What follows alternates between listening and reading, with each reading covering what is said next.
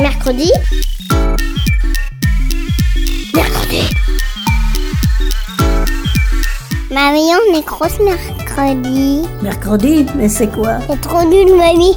Et tu connais même pas les inventions de l'armada. Ben explique-moi alors. Bah, L'armada, c'est trop bien. C'est des gens qui font des spectacles de musique, de grands pour les enfants. L'armada, oui, mais mercredi.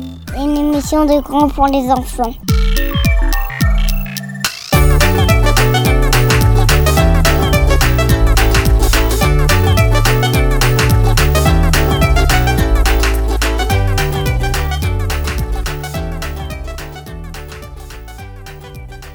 Salut à tous et bienvenue dans Mercredi.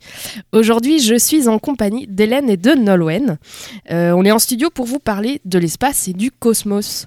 Alors tout ça n'est pas tombé du ciel, mais on a fait une super rencontre avec un artiste rennais qui s'appelle Marc de Blanchard et qui est super passionné par l'espace et il nous a réussi à nous transmettre cette passion et d'où l'émission du jour. Salut Marc, euh, nous venons d'assister à la sieste musicale cosmique donc, que tu as réalisée dans le cadre euh, du festival Travelling. Est-ce que déjà Marc, tu peux te présenter? Euh, Bonjour, je m'appelle Marc Blanchard, je suis graphiste, plasticien et musicien. Un plasticien, je vois un petit peu, mais je ne sais pas si tous nos auditeurs connaissent quel métier de plasticien. Est-ce que tu peux nous dire un petit peu plus ce qu'est le graphiste et le plasticien qui travaillent sur les arts visuels finalement? D'accord, bah, donc en, en fait moi je suis artiste et artiste euh, spécialisé dans l'image et le son. Donc euh, tout ce qui est graphisme, c'est ce qui se rapporte à l'image, donc dessin, euh, vidéo, choses comme ça. Et euh, le son, donc c'est tout ce qui est mix, euh, créer de la musique électronique, des choses comme ça. Et donc le, le côté plasticien, c'est ce que je fais, ça mélange un peu tout ça. Donc c'est image et son en même temps, donc des installations visuelles et sonores, avec des ballons par exemple, ce que j'ai fait là, des projections, vidéo, des choses comme ça. Du vidéo mapping aussi. Et ça c'est des projections sur des objets en volume. Donc là, par exemple, puisqu'on a voyagé dans l'espace, tu avais installé donc des sphères euh, qui, étaient faites avec des ballons auxquels tu as rétroprojeté euh, donc des planètes. C'est bien ça, si j'ai bien compris. Oui, c'était pas rétro-projeté, mais c'était juste vidéo-projeté. Donc j'ai projeté ouais, sur des ballons géants, des ballons de baudruche blancs, gonflés, euh, avec de l'air tout simplement, et accrochés sur des ficelles. Et donc ça faisait comme une espèce de système solaire euh, en suspension comme ça. Et dessus j'ai projeté des planètes, euh, donc par exemple une planète Terre. Sauf que j'avais mis dessus des espèces de d'encre qui bougent, des, couleurs, des, choses qui, bougent. Et il y avait aussi une lune qui tournait, Saturne avec des anneaux. Voilà, donc ça créait une espèce de galaxie comme ça. Donc les gens étaient, étaient allongés dessous sur des matelas, et moi je passais de la musique sur des, disques vinyles, sur des platines. Il y avait aussi une boule à facettes qui, envoyait des petites étoiles un peu partout. C'était joli. Effectivement. Et en plus des musiques, il y avait euh, également, je crois, des voix qui nous transportaient aussi, qui plusieurs voix, à la fois des voix d'enfants et des voix d'adultes, qui étaient dans l'espace. Comment tu as choisi euh, ces sons qui sont également sur vinyle? Oui, donc tout, tout est sur vinyle. Donc j'ai une petite collection de. Je suis un petit peu obsédé par tout ce qui tourne autour de, de l'espace, du cosmos, tout ça, et de la musique un peu électronique, mais pas que. Il n'y a pas que de la musique électronique dans, ce que j'ai passé. Mais j'aime bien aussi tous les vinyles, euh, les disques qui parlent. Et euh, donc là, il y avait par exemple un extrait de Gagarine, de, donc le premier euh, cosmonaute, donc le premier homme à aller dans l'espace. Et du coup, c'est un vinyle qui euh, retrace un petit peu tout son parcours. Et donc, on l'entend des petits extraits quand il parle. donc c'est assez rigolo. Et aussi un interview euh, sur Apollo, je ne sais plus combien, d'un enfant qui, euh, voilà, qui, parle de ce qu'il a vu. euh, qu'est-ce que c'est, quelle est sa vision de la Lune, par exemple. Voilà. Il y avait aussi un extrait de Cosmodrama. Donc, c'est un film de science-fiction. Et quand tu étais aux études, ou même plus jeune, est-ce que l'espace euh, était déjà un univers qui te plaisait et qui t'influençait peut-être dans tes dessins Euh, oui, j'ai toujours aimé les trucs un peu bizarres en général. Donc je sais pas, les monstres, euh, les choses comme ça, les films un peu de science-fiction. j'ai été très marqué par des films comme E.T. ou les extraterrestres, tout ça, ça me fascine un petit peu. Et peut-être parce que j'en avais un peu peur aussi, du coup je me suis approprié un petit peu tout ça en dessinant. Et donc j'ai toujours fait des bonhommes un peu bizarres, des, choses comme ça. euh, voilà. Et puis après, dans la musique, bah, j'ai écouté beaucoup de musiques différentes. euh, tout au long. Et puis en fait, euh, c'est vrai que bah, c'est assez cohérent avec, euh, avec les images. J'aime bien les choses qui, qui- qui- qu'on qu'on puisse pas trop mettre dans des catégories. Voilà, parce que là, par exemple, je mettre de l'électronica, ça peut être du jazz, ça peut être de la musique classique, ça peut être euh, du rock. euh, Enfin voilà, j'ai- pas de limite de style. Euh, je pense que ça, permet un petit peu ça, le- l'espace, le, le cosmos. Enfin voilà, on peut mélanger tout en fait. Plein de planètes différentes, si on veut, pour la métaphore.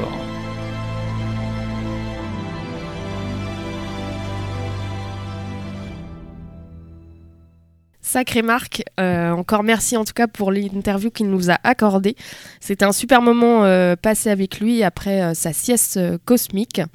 Euh, vous nous direz, on parle de cosmos, euh, mais on n'a pas encore dit ce que c'était. C'est le moment des définitions. Mesdames et messieurs, voici venu le moment tant attendu de la définition. L'univers, c'est l'ensemble de tout ce qui existe. Le cosmos vient du grec cosmos, qui veut dire monde. L'univers et ses lois, ou plus généralement, tout univers réel ou issu d'une conception scientifique ou fantastique. L'espace, c'est le milieu situé au-delà de l'atmosphère terrestre et dans lequel évoluent les corps célestes. L'espace est un milieu extrêmement hostile, qui se caractérise par l'absence d'atmosphère. C'est le vide spatial. Aussi, des écarts de température considérables, selon qu'une surface est tournée vers le Soleil ou qu'elle se trouve dans l'obscurité, sa température peut passer de plus 150 degrés à moins 150 degrés Celsius. Notre espace ou galaxie, ou encore Voie lactée, est composé d'un système solaire de planètes, d'étoiles et de galaxies. Alors, dans ce milieu très étrange situé en dehors de la Terre, l'homme ne peut y survivre qu'en étant protégé par une enceinte étanche, par exemple en étant dans un vaisseau spatial ou dans ses habits d'astronaute. L'homme a toujours été très intéressé par l'espace. Il a cherché à le comprendre.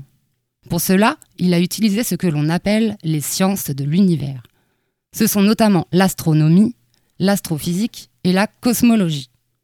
Nous allons surtout parler de cette émission, dans cette émission, d'astronomie.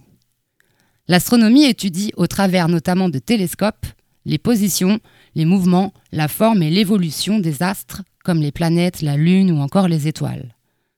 Avec Louise et Nolwenn, on est d'ailleurs allé à une soirée astronomie. On était dehors sans pollution lumineuse, c'est-à-dire pas de lumière des villes, pas de portable, pour mieux observer les astres et les planètes. On les a observés au travers de télescopes. Pour l'ambiance, écoutons notre astronome sur place qui a pointé les constellations avec un laser dans le ciel pour que nous les citions dans le ciel étoilé. La grande ours, on la retrouve, ça y est, voilà une étoile, les autres on les voit pas bien. Derrière là, quand on a le pied là et qu'on a l'étoile polaire, on double et on a une constellation, là voilà, c'est Cassiopée. Une, deux, trois, quatre, cinq. Vous voyez, ça fait un W. C'est les W de Cassiopée. Voilà. Voilà, donc celle-là, c'est l'étoile principale de Persée. Et si on part à 60 degrés, on va trouver ici. Alors, voilà, on voit la une déjà. On voit la deux. Ah, c'est- faiblard. Il y a un petit peu de mer, j'ai plus pas beaucoup de mer. Bon. Et quand on part de celle-là, on monte euh, une étoile, deux étoiles. Et là, ici, il y a un objet là-dedans, là, ici, qui, qui n'appartient pas à toutes ces étoiles-là. Vous voyez, toutes les étoiles que vous voyez, que vous pouvez voir, bien plus que celles qu'on voit tout de suite, toutes ces étoiles-là, euh, elles appartiennent à notre grande famille de notre galaxie, à la Voie lactée. Tout ça, ce sont les étoiles de la Voie lactée que vous voyez à l'œil nu. Vous en voyez 2-3 000 à peu près, mais elles sont tout près de nous. Tout près de nous. La Voie lactée, c'est quelque chose de bien plus immense que tout ce qu'on peut voir à l'œil nu ici. Donc, euh, euh, et on ne peut voir à l'œil nu que les étoiles de la Voie lactée. encore Saturne. Sauf un petit objet qui se trouve donc par là, dont je viens de parler, Andromède, qui est la galaxie voisine, la grosse galaxie voisine. La grosse galaxie voisine. Et cette galaxie-là, ben, c'est un objet qui n'appartient pas à tout ce que vous pouvez voir dans le ciel. C'est très très très très loin. Les étoiles qu'on a là, elles sont à quelques centaines, milliers d'années-lumière, c'est tout. La galaxie elle fait 100 000 années-lumière, c'est un monstre. On va voir tout à l'heure, on va voir la tranche de la Voie lactée, là, dessinée, qui va traverser le, qui va traverser comme ça le, le triangle de l'été, là. Il faut qu'il fasse plus noir, hein, bien sûr. Et, et donc, euh, voilà, un objet qui est non pas à quelques dizaines, voire 100 000 années-lumière, mais à 2 300 000 années-lumière. Voilà. C'est la distance de cette galaxie qu'on voit. Et c'est le seul objet qu'on peut voir à l'œil nu comme ça, qui n'appartient pas à, à notre galaxie. Évidemment, avec le télescope, là, ben, on va pouvoir euh, sortir de notre galaxie et aller regarder par là, et là, on va voir d'autres galaxies. Alors, petit rappel historique. Euh, suite à cette euh, soirée, on a envie de vous décrire un peu plus la rencontre des hommes avec le ciel étoilé.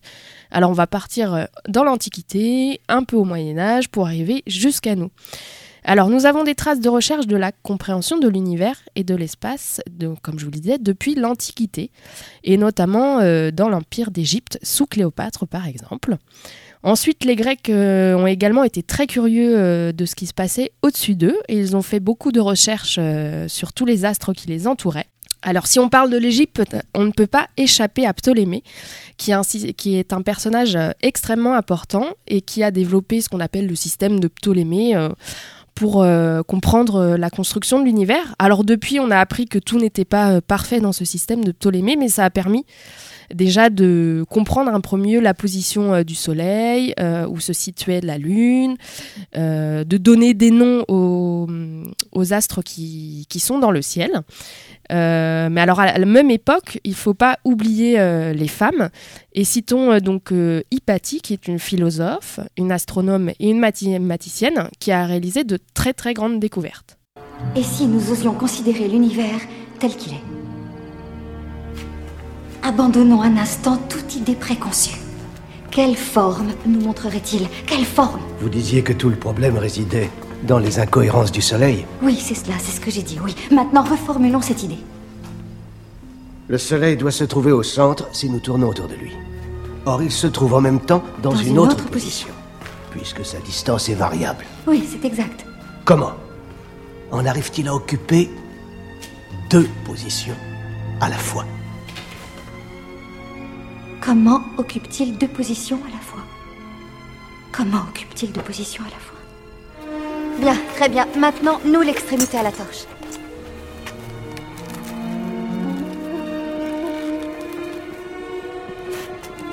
Aspasius, nous allons supposer que ceci, c'est la Terre.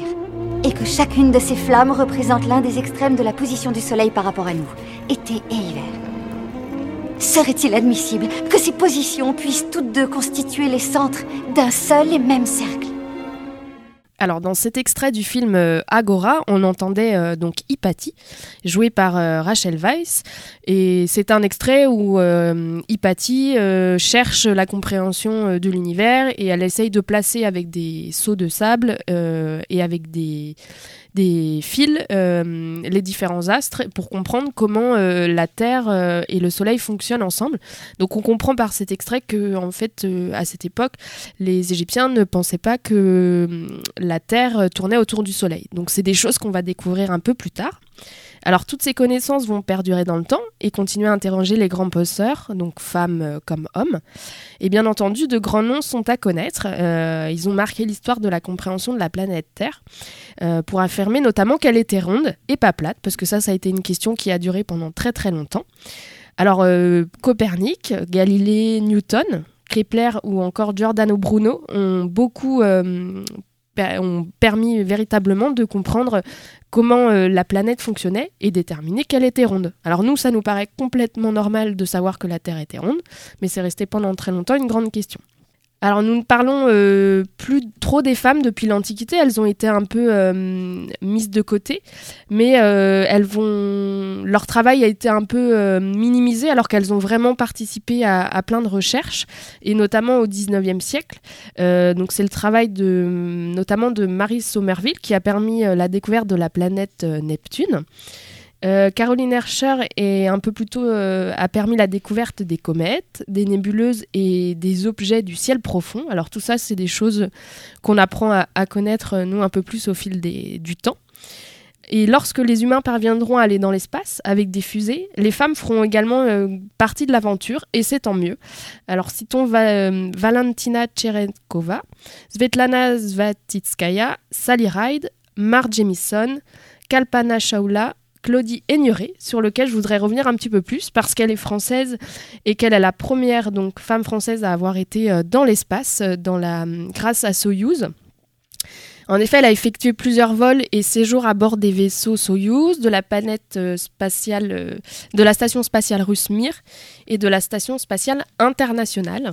Et aujourd'hui, elle joue un grand rôle dans la compréhension de l'espace puisqu'elle est membre de l'agence spatiale européenne et elle conseille notamment le directeur de cette agence. Euh, donc, elle a un rôle très important dans l'astronomie européenne et française.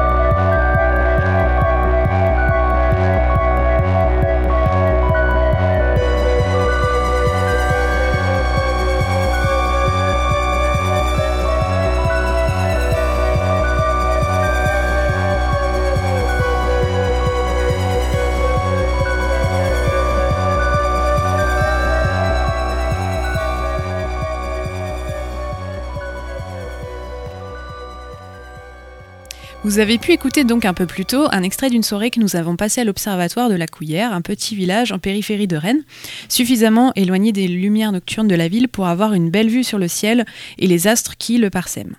Donc on était ce soir-là avec la SAR, la Société d'astronomie de Rennes, en compagnie de spécialistes de l'astronomie.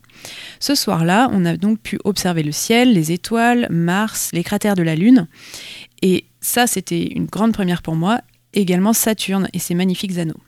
Alors du coup les filles, on en a déjà parlé un peu plus tôt dans l'émission, est-ce que vous pourriez me reciter le nom des instruments qui permettent d'observer ces différents corps célestes? Euh, moi, je me rappelle qu'on a observé Saturne, mais elle était toute, toute petite.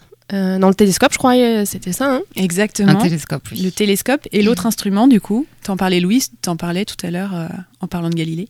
Euh, la lunette. Exactement. Alors, donc, tout à l'heure, on a parlé effectivement de la lunette de Galilée. Alors, Galilée, c'était un mathématicien et physicien italien, né en 1564 et décédé en 1642, qui a fortement marqué l'histoire des sciences. Effectivement, en 1609, il présente la première lunette dédiée à l'astronomie, inspirée de lunettes hollandaises que Galilée a modifiées, perfectionnées et adaptées à ses travaux de recherche et de l'observation du ciel. Donc la lunette, elle est composée d'un long tube dans lequel des lentilles en verre viennent agrandir les images captées du ciel, un peu comme une grosse loupe. À l'époque, seuls les verriers de Venise parvenaient à faire des verres quasiment non teintés, ce qui était nécessaire pour observer correctement le ciel.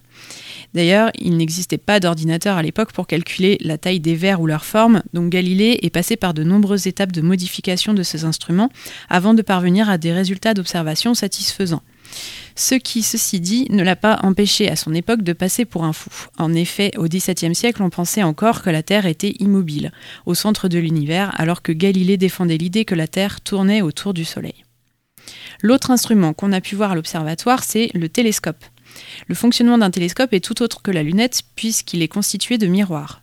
En effet, la lumière des astres arrive sur un premier miroir qui est situé au fond du tube.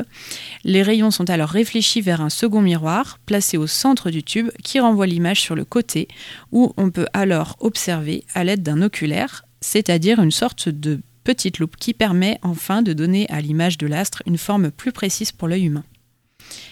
Est-ce que vous auriez une idée de la taille des plus grands télescopes du monde? Euh, je crois qu'il nous a parlé d'un télescope qui est construit en Afrique et qui est très grand, mais qui, qui, alors je sais plus du tout les mesures, mais je crois qu'en plus il peut, il peut bouger que dans un sens parce qu'il est tellement grand que du coup il peut monter, je crois que il peut bouger que de gauche à droite ou que de haut en bas, parce que c'est très dur à construire. Moi de mémoire c'était ça la soirée qui m'a marqué. euh, oui, moi je crois que c'était au Chili qui avait le plus grand.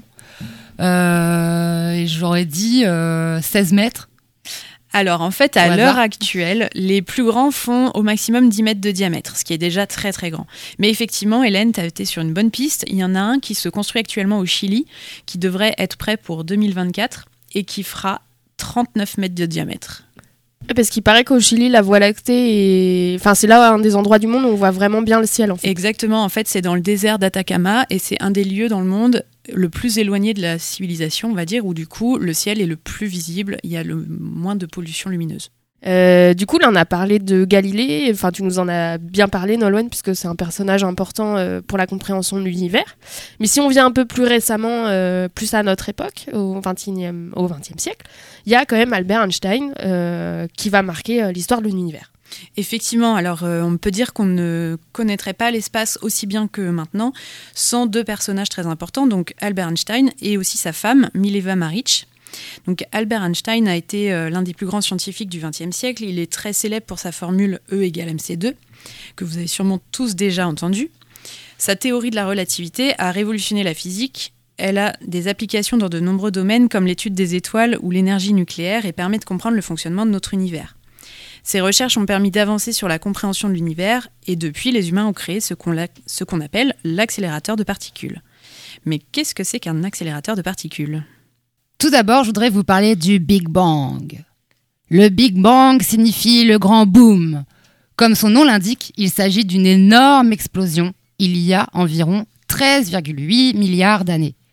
Il s'agit d'une théorie scientifique d'un chercheur belge qui explique que cette explosion serait responsable de l'expansion de notre univers et aurait donné naissance aux galaxies, aux planètes et aux étoiles. Et qu'avant, il n'y avait rien. Le CERN est une expérience pour recréer le Big Bang en espérant répondre à certaines grandes énigmes de l'univers. Et oui, moi je suis allée au CERN euh, l'été dernier. Alors le CERN, il est basé en Suisse et en France. En fait, il est à mi-chemin entre nos deux pays et c'est ça qui rend encore le projet un peu plus chouette parce que tous les scientifiques du monde entier euh, peuvent y participer. C'est vraiment ouvert à tous. Ils ont vraiment une, une envie que la compréhension de l'univers appartienne à tous et soit accessible à tous.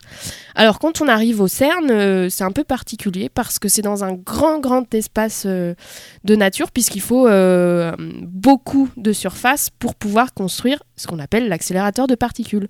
Alors si on veut avoir un peu une image en tête de ce que c'est, il faut imaginer un grand cercle qui fait 27 km de diamètre. C'est un grand tube, c'est formé de plein de tubes pour faire le, le grand cercle. Et au sein de cet accélérateur, on va envoyer beaucoup, beaucoup d'énergie.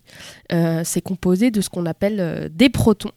Euh, donc, quand c'est une vitesse, l'énergie qui est envoyée, elle atteint environ la vitesse de la lumière, donc c'est indescriptible tellement ça va vite. Donc, ces protons surchargés en énergie, ils entrent en collision, ils explosent et ils se décomposent en plein de particules. Et c'est le Big Bang dont a parlé Hélène. Ça recompose cette explosion qui, est qui a permis l'expansion de notre univers et la, naissance de cet univers. Alors ces particules euh, qui sont très très rapides, que c'est les, scientifiques ils essayent de les obtenir et de les isoler euh, pour pouvoir les regarder, mieux les comprendre et euh, comprendre la, formation de, cet univers. Alors en fait, tout simplement, on essaye de comprendre d'où l'on vient et comment on est arrivé ici. Alors c'est hyper chouette, si jamais ça vous intéresse, n'hésitez pas à aller voir sur le site du CERN. Il y a beaucoup d'informations pour comprendre l'univers. Et rien que l'objet en lui-même de l'accélérateur de particules, vu que c'est composé de plein de fils et de plein de câbles, c'est plein de couleurs, c'est déjà très beau juste à regarder. Il faut aussi regarder l'atlas qui prend la photo lorsqu'il y a la collision. Alors là, on a parlé de l'espace euh, depuis le début de l'émission. Hum, C'est un sujet qui a influencé la musique, comme on a pu le voir avec les compositions de Marc qu'on a entendues euh, euh, au milieu de l'émission, mais ça a influencé aussi les cinéastes. Et tu vas nous parler, Hélène, de 2001, l'Odyssée de l'espace. L'espace a inspiré de nombreux réalisateurs au cinéma. Plus précisément Stanley Kubrick. Et son film culte 2001 l'Odyssée de l'espace, qui raconte l'évolution humaine et la perspective d'une vie extraterrestre, de la place de la technologie et de l'intelligence artificielle. Ce chef-d'œuvre est très célèbre pour ses effets spéciaux, ce qui influencera George Lucas par exemple avec Star Wars. Il est très célèbre aussi pour sa précision scientifique. L'Odyssée de l'espace a demandé 5 ans de préparation à Kubrick. En effet, il s'agit d'une adaptation de la nouvelle La Sentinelle, livre qui avait été écrit par son ami Arthur Clarke, qui raconte la découverte sur la Lune d'une étonnante pyramide qui n'est autre qu'une alarme qui serait installée là par les extraterrestres, permettant de savoir si l'homme est enfin prêt pour voyager dans la galaxie. Le titre 2001 l'Odyssée de l'espace fait référence à l'Odyssée d'Homère. C'est un parallèle d'une vaste étendue des mers qui devait représenter à l'époque pour les Grecs la même sorte de mystère que l'espace pour notre génération.